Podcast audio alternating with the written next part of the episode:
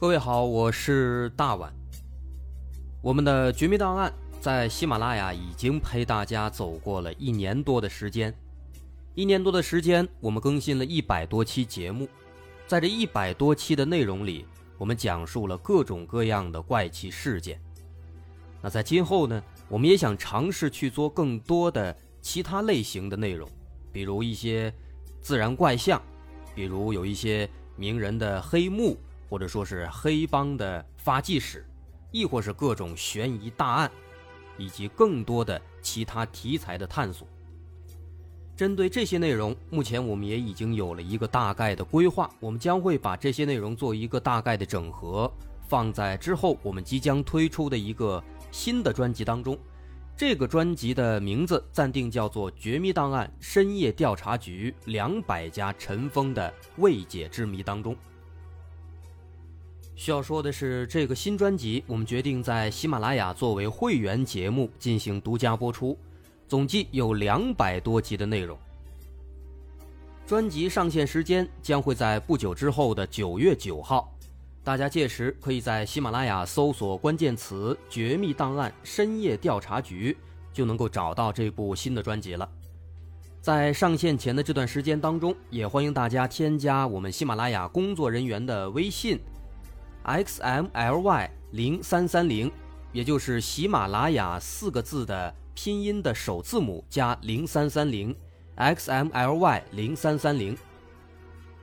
添加微信之后，工作人员将会把大家拉进喜马拉雅官方的粉丝群，届时将会有不少福利活动，送喜点、送签名书等等其他惊喜在等着大家。需要特别说明的是，新专辑。将会是喜马拉雅的会员专辑，也就是说，如果您是喜马拉雅的会员，就可以免费收听本专辑。目前，喜马拉雅的会员价格为每个月六块钱，六块钱就可以听到我们的两百多集故事，也是很划算了。希望大家能够多多理解，多多捧场。九月九号，我们不见不散。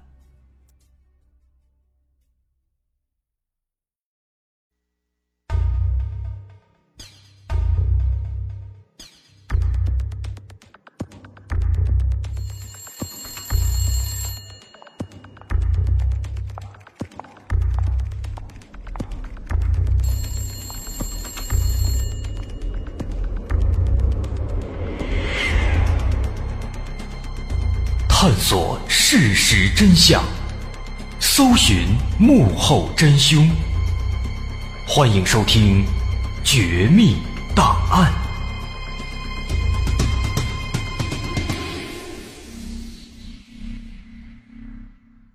还原事实，探索真相，独到的风格，优质的内容，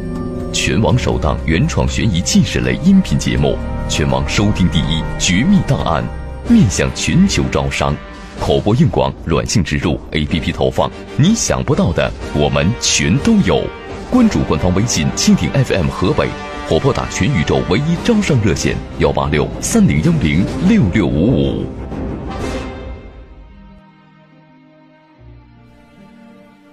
还原事实，探索真相，欢迎收听今天的绝密档案，我是大碗。咱们常说做人要厚道，坑蒙拐骗的事儿呢，咱少干。俗话都说善恶到头终有报，虽然说呢，用恶来形容坑蒙拐骗这点小事儿呢，似乎有那么一点点过。但是不管怎么说，做出的坏事总归有一天是要付出代价，所以说做个好人是相当重要的。为什么开头咱们要说这么一段老生常谈的话呢？因为我们今天要讲的这个案子，二零零七年二月四号凌晨一点四十七分，台州市公安局黄岩分局指挥中心接到报警，东城开发区绿汀路二百二十四号突然发生了火灾。接警之后，公安消防部门迅速出警，全力扑救。很快，消防官兵就赶到了现场。但是发现现场的火势非常猛烈，一共两层楼全都已经开始着火了，而且当时呢，因为是在凌晨，很多人还在睡梦当中，所以说几乎是整栋楼的人都被困在楼里了，那到处都是凄惨的呼救声。虽然说当时这个消防官兵们用尽了所有的办法，但是这个大火还是继续又烧了一个多小时，直到凌晨三点十分才彻底被扑灭。那后来经过清点检查，这场大火总共烧毁了十三间房屋，造成十七人死亡，六人受伤。现场的具体位置是位于黄岩东城开发区绿汀路和成汀路交口的十字路口。这烧起来的呢，是一栋二层的楼房。这栋楼房是一栋非常典型的那种街角的商铺楼房，就是那种很常见的在街角的一栋这样的商铺楼。这栋楼的建筑总面积总共是九百一十七平方米，挺大的。一层啊都是临街的商铺。啊，开的有服装店、小超市、小面馆、照相馆，一共有十家商铺。那二楼呢，都是租户，啊，都出租出去了，都租给了一些外来的打工人员。另外呢，这栋楼的房主那两口子自己也在这个二楼住着。那当天晚上在着火的时候，啊，通过这个询问，这一层的十家店铺里面有八户店铺里面是住着人的。八户里面一共住了十九个人，其中四号店铺的鲍丽丽和她的儿子母子两人被大火烧死，其余的一层的十七个人都逃离现场了。然后二楼，二楼当时有四十七个人，啊，住了四十七个人，其中有十五个人在大火当中丧生，三十二个人成功逃离现场，所以前后总计有十七人死亡，死者当中女性十一人。成年男性四人，未成年男孩两人。在统计这个死者之后啊，警方发现了很奇怪的一点：这个一楼按理说是最容易逃生的，但是呢，这个四号店铺的鲍丽丽母子却被大火烧死了，这是很奇怪的。那果不其然，根据下一步的现场的勘查呢，警方发现这个起火的位置正好是在。这个一楼东起第四家四号店铺鲍丽丽开的服装店的卷帘门下边，而且重点还发现了这个卷帘门外侧的这个烟熏的痕迹比内侧要更多。另外更重要的，在这个卷帘门下面的这个地面上啊，还发现了有这个液体流淌之后烧灼的痕迹。然后警方啊提取了这个卷帘门附近的。着火部位的样本，检验之后发现了，这些样本里面含有二甲苯、三甲苯等等这些芳香烃类化合物的成分。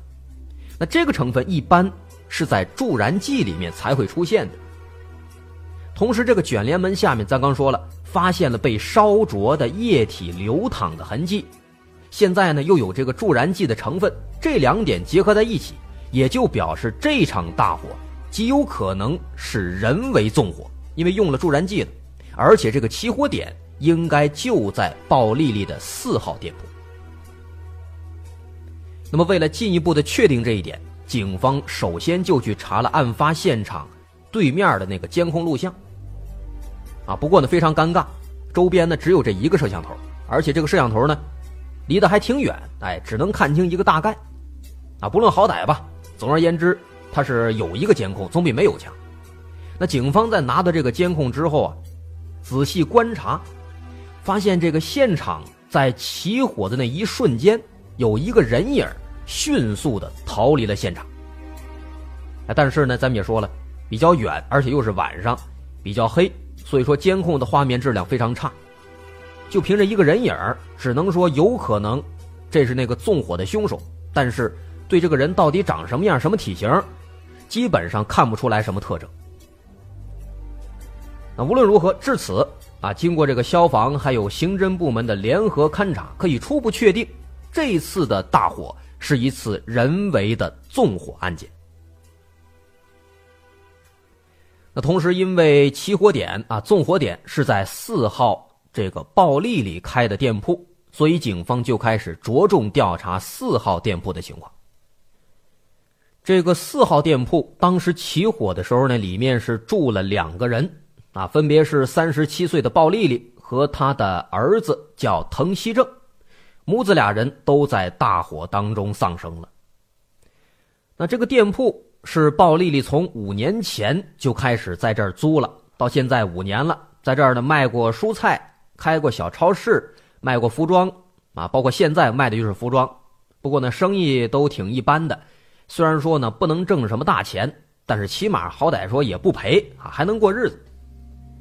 那有人问这个鲍丽丽她丈夫去哪儿了？她丈夫呢叫滕万禄，他呢之前和鲍丽丽是一块儿在经营这个店铺的。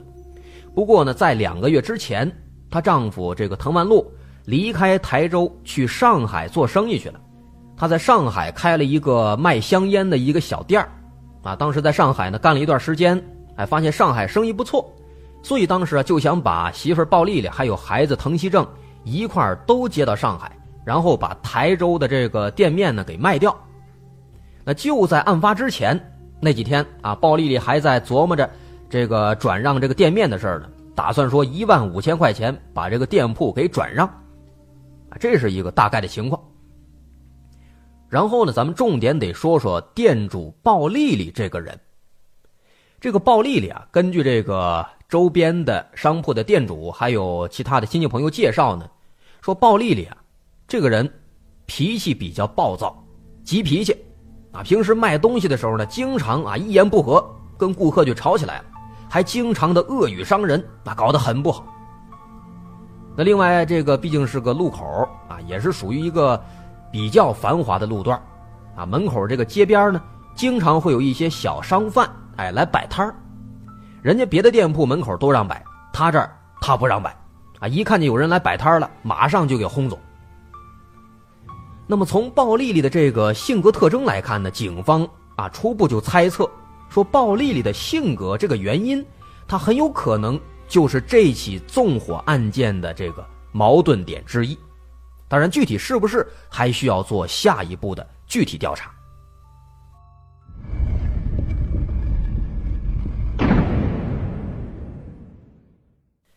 这一场大火，十七条人命，而且发现又是故意纵火，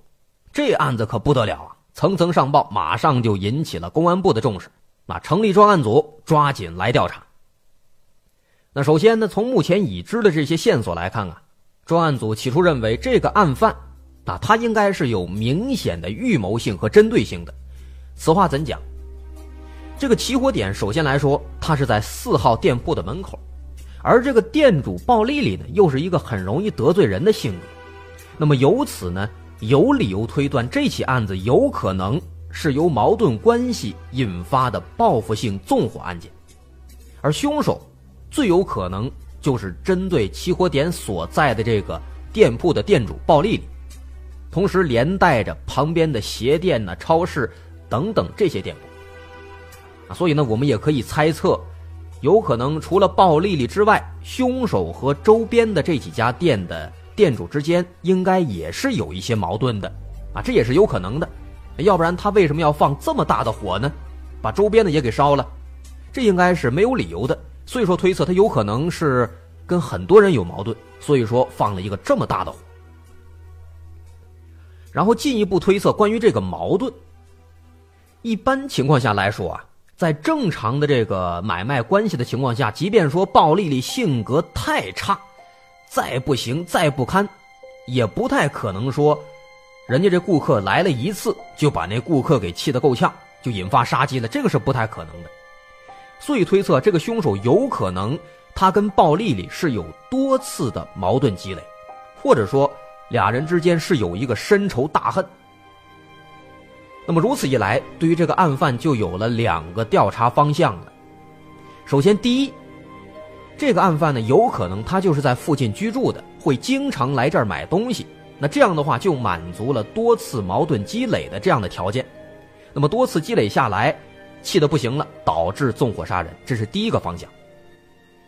第二个方向，可能这个纵火案犯和店主鲍丽丽之间有一些恩怨，有一些仇怨，这个仇怨可能非常激烈，非常厉害，所以说导致他忍无可忍，过来纵火杀人。于是乎，沿这两个方向展开调查。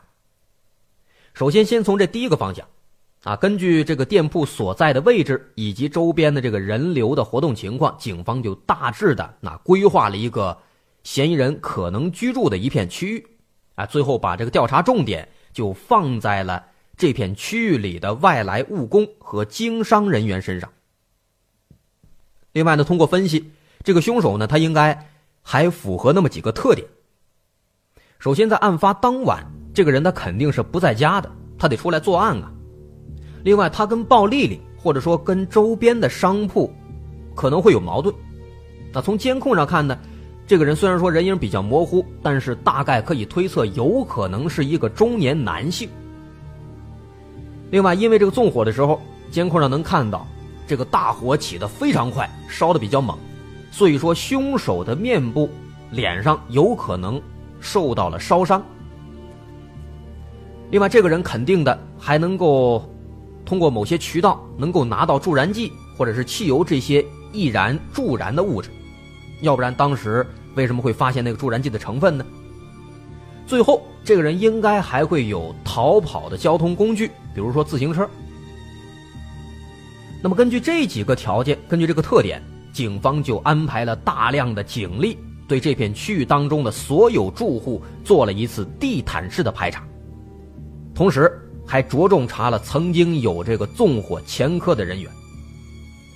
啊，另外这个监控也是重点，调查所有附近的监控，看看能不能在周边这个监控里面找到一些有用的线索，这是第一个方向调查。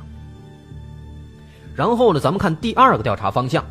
围绕着这个鲍丽丽做了全面的调查了解，他的家庭、他的感情、他的人际关系。他的债权债务、生意竞争、商品买卖、个人纠纷，甚至说他曾经驱赶过的那些小商贩、那些流动的商贩等等，所有相关的方面全部查清。啊，仅仅这第二个方向，后来就查了相关人员，总共有二百八十七名。那么根据这两个方向啊，通过长时间的调查，最后警方就发现了一条非常重要的线索。说鲍丽丽有一个老乡，这个老乡啊，曾经在这栋着火的楼的对面的楼上开了一个小的烟酒商店。那后来呢，他把这个烟酒商店又转让给了一个外地人。在这个转让的过程当中，鲍丽丽在中间给他帮了很多忙。正是因为鲍丽丽当时帮忙，才成功的啊把这个店面给转让出去。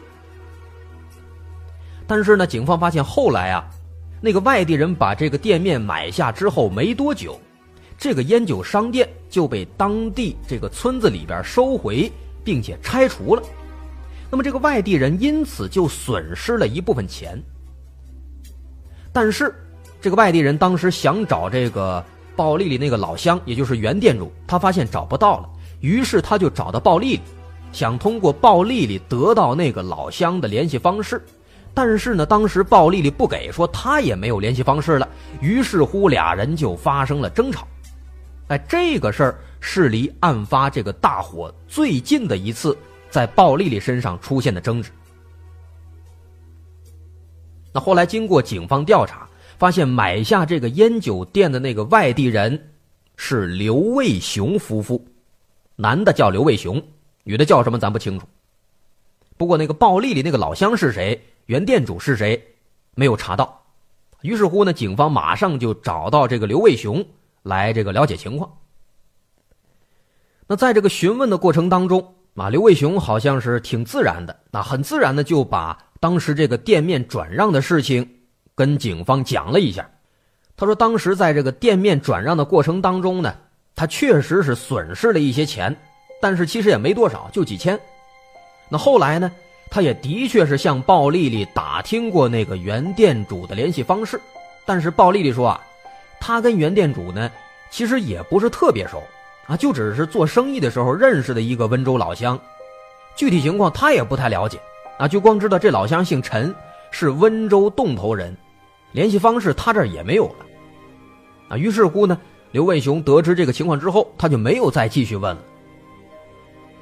至于说案发当晚的这个情况。刘卫雄说：“当天晚上啊，他是自己呢，一开始在同事家里边吃饭，那吃完饭之后，就回到家里休息了，直到凌晨三点多接到朋友电话说这着火了，这才马上赶过来。那，这是刘卫雄的一番讲述。不过他的这番话是真是假，真假如何，不好说。在朋友家吃饭啊，这个朋友的确可以证明，但是回家之后他干了什么？他说自己直接就睡了，那是真的就直接睡了吗？这个没人知道。为什么呢？因为这个刘卫雄的媳妇宋满红，就在案发的前天二月二号的时候，带着孩子啊回老家了。所以说，当时家里边只有刘卫雄一个人，他干了什么没人知道。再加上他和鲍丽丽之间存在的这个矛盾，所以说他的这个嫌疑是不能够排除的。啊，不过呢，警方后来随着进一步调查，啊，又发现在这个当时这楼里面被烧死的那些人当中，有三个人是刘卫雄的亲戚。那，这样一看的话，好像这个刘卫雄的嫌疑。毫无疑问就会降低了，因为如果说是他放的火，他应该不会说狠心连同自己的亲戚也一块儿给烧死，这是不太可能的。不过同时呢，还有一点，因为我们不知道当天晚上他回去之后啊，他到底是干嘛去了，他也没有这个不在场证明，所以说虽然说他的可能性减小了，但是他的嫌疑应该还是存在的，啊，这是一点需要我们去注意。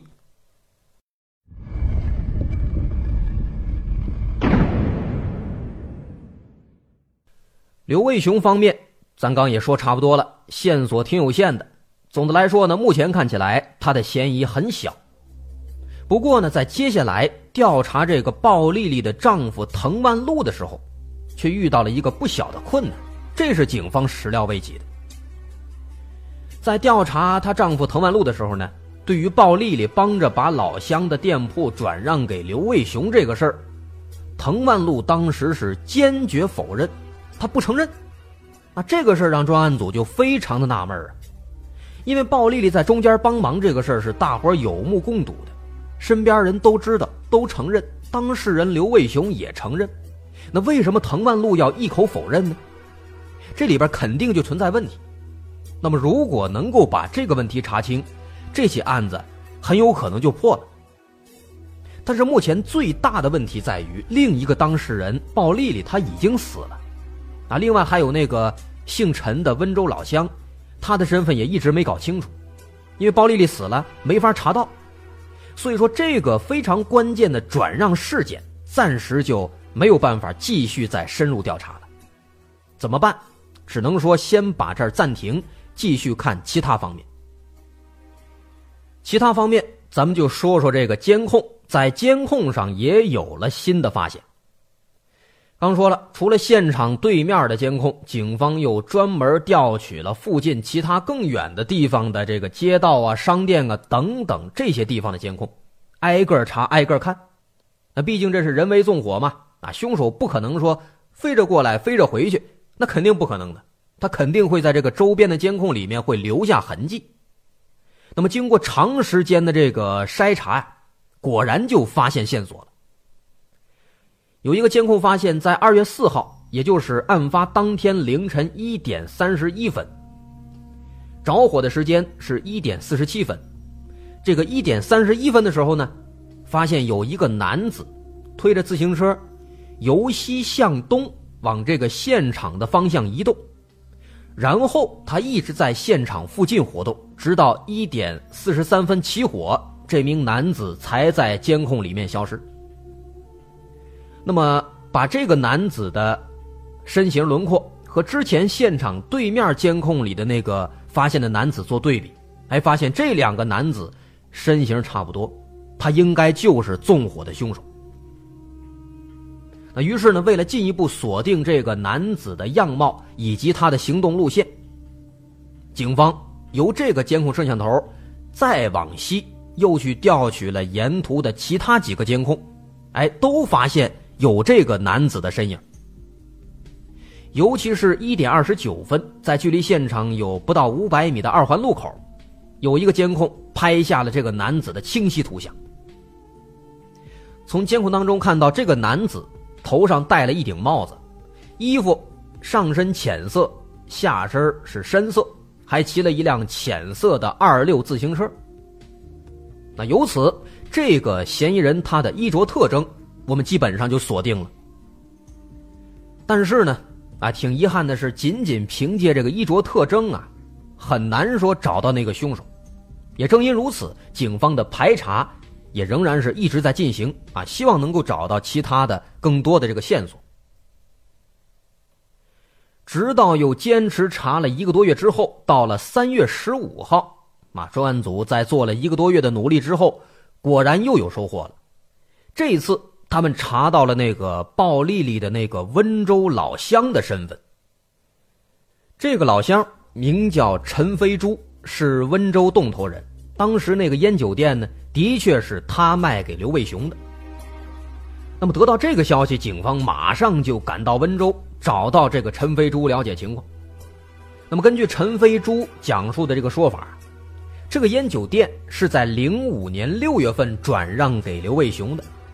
那当时在这个转让过程当中呢，鲍丽丽的确是帮了不少忙，跟着说了不少好话。那当时陈飞珠自己其实知道，知道这个店面在不久之后就会被拆除，但是他并没有把这个事情告诉刘卫雄，毕竟如果告诉了，刘卫雄肯定就不买了，那自己呢也就赚不到钱了，所以当时他没告诉。所以这个店面最终啊顺利的被刘卫雄买下了，当然买到之后没多久就被拆了，导致他损失了一部分钱。那么再之后又过了几个月，有一次，啊，鲍丽丽给陈飞珠打电话，那鲍丽丽说：“哎呀，陈哥呀，那个刘卫雄因为赔钱了，总来找我要你电话，啊，不过你放心吧，我没告诉他，但是啊，他好像很生气，说这个咱俩是合伙骗他，让他赔钱，还扬言说要报复我，让我也开不成店。”哎，当时这个电话里面，鲍丽丽说了一番这样的话。那么现在通过陈飞珠的这个交代啊，很明显，刘卫雄的嫌疑又急速飙升了。你看，刘卫雄给鲍丽丽打的这个电话就很说明问题，扬言要报复，啊，还说让鲍丽丽也开不成店，而起火点呢，哎，正好又是鲍丽丽所在的四号店铺。那么为了确定这一点，警方就又找到了案发当地的这个居委会，啊，村委会应该是村委会，查到了刘卫雄。在接手店铺之后，交纳这个房租的收据。从这个收据来看，刘卫雄接手店铺的时间是在零六年的八月份，而店铺拆除的时间是零六年的十一月份。另外，刚刚通过这个陈飞珠的讲述，我们得知刘卫雄他扬言报复鲍丽丽的时间是在零六年十二月份，正好是在过年之前。而这个大火发生的时间呢？是在零七年二月四号。那么从这四个时间点来看，我们能够发现它是符合故事的剧情发展顺序的。另外还有一点，也从侧面又一次增加了这个刘卫雄的嫌疑。什么事儿？警方呢通过调查得知，这个刘卫雄的妻子和孩子呢，当时这娘儿俩是借钱回家的，而刘卫雄自己呢不是不想回家，而是因为实在没钱了。那当时刘卫雄他之所以买这个店面，通过调查得知，就是因为家里的这个经济状况比较差，他想多赚点钱，但是没想到刚买下来就被拆了，自己还赔了好几千。那这个情况让他家的这个经济状况可以说就是雪上加霜啊。末了了，快过年了啊，发现连回家的路费都凑不齐，当时刘卫雄是东拼西凑，才把回家的这个费用给凑到。让媳妇儿孩子回家过年，但自己没办法，只能说留下来。那么从这个情况来看，刘卫雄的经济状况本来就非常困难，买了店又被骗了，导致家里情况进一步恶化，那刘卫雄肯定是非常生气的，找原店主陈飞珠，找不到，找鲍丽丽，鲍丽丽不给他提供联系方式，这很有可能就会让刘卫雄的愤怒进一步的激化，进而把鲍丽丽作为一个报复对象。那么至此，刘卫雄与鲍丽丽之间的矛盾关系得到证实了，他的嫌疑再次上升。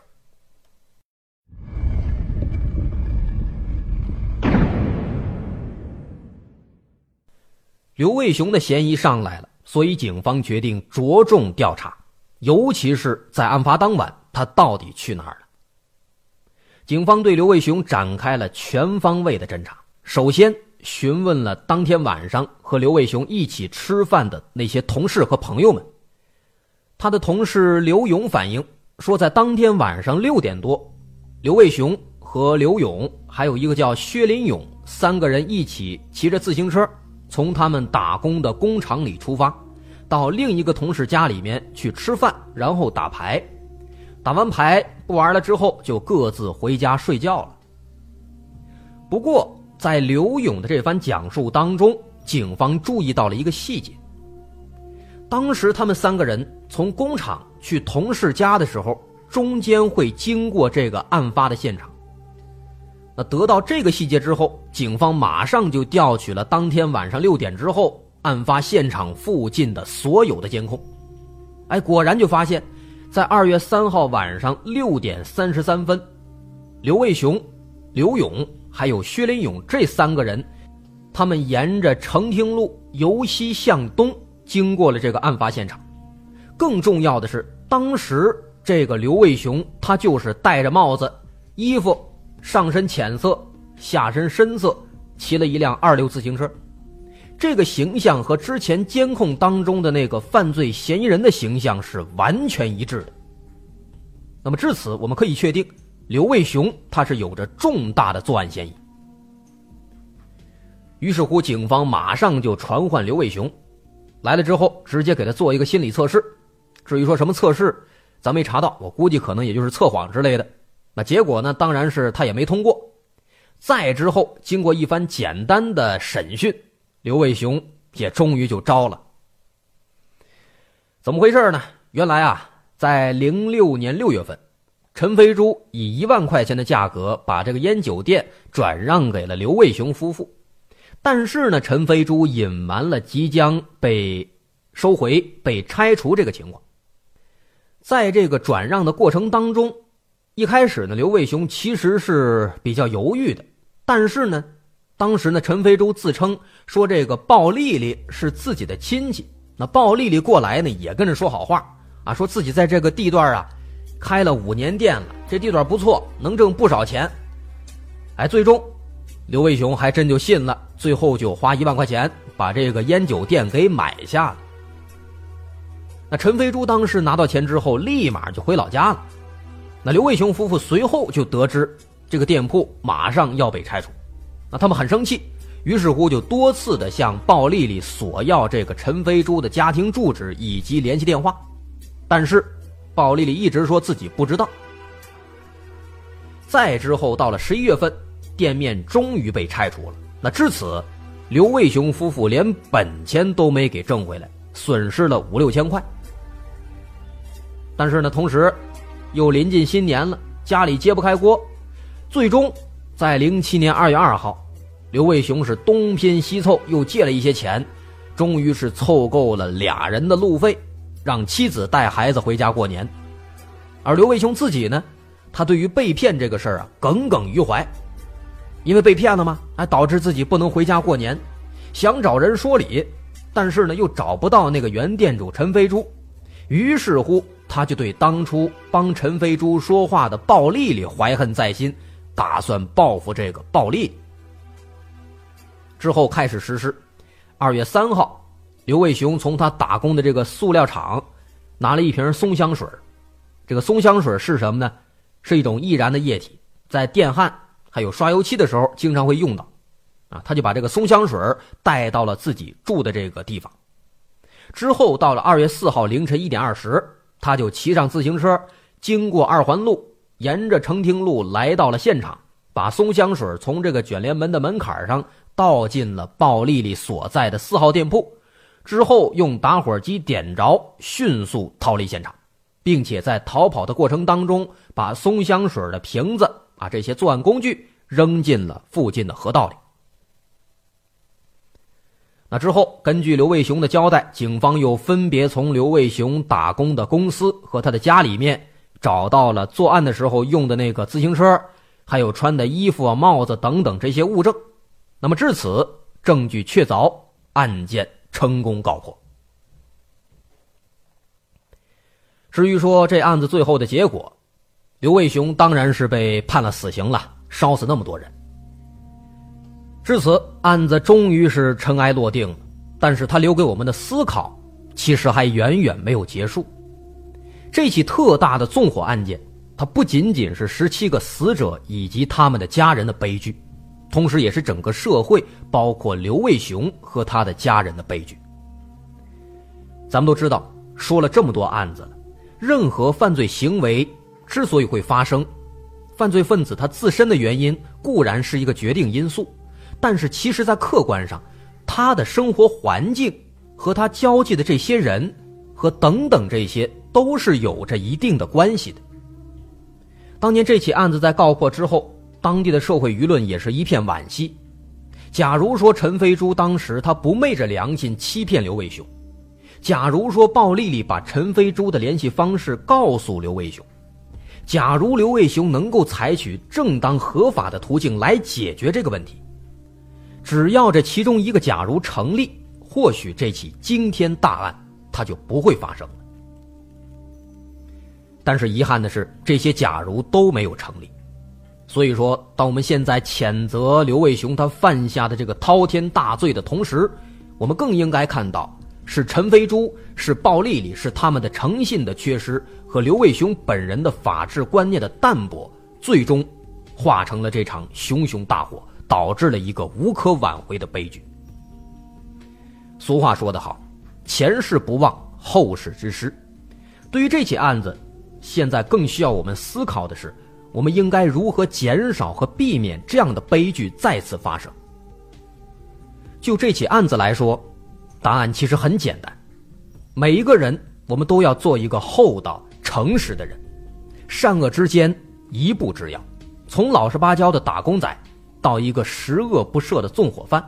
刘卫雄给我们的警示更加简单：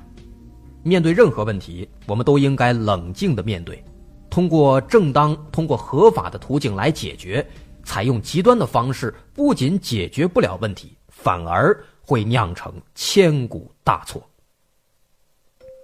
好，这起案子咱们就说到这儿。我是大碗，感谢您的收听。如果您喜欢，可以关注我的微信公众号，在微信搜索“大碗说故事”就能找到。好，咱们下期再见。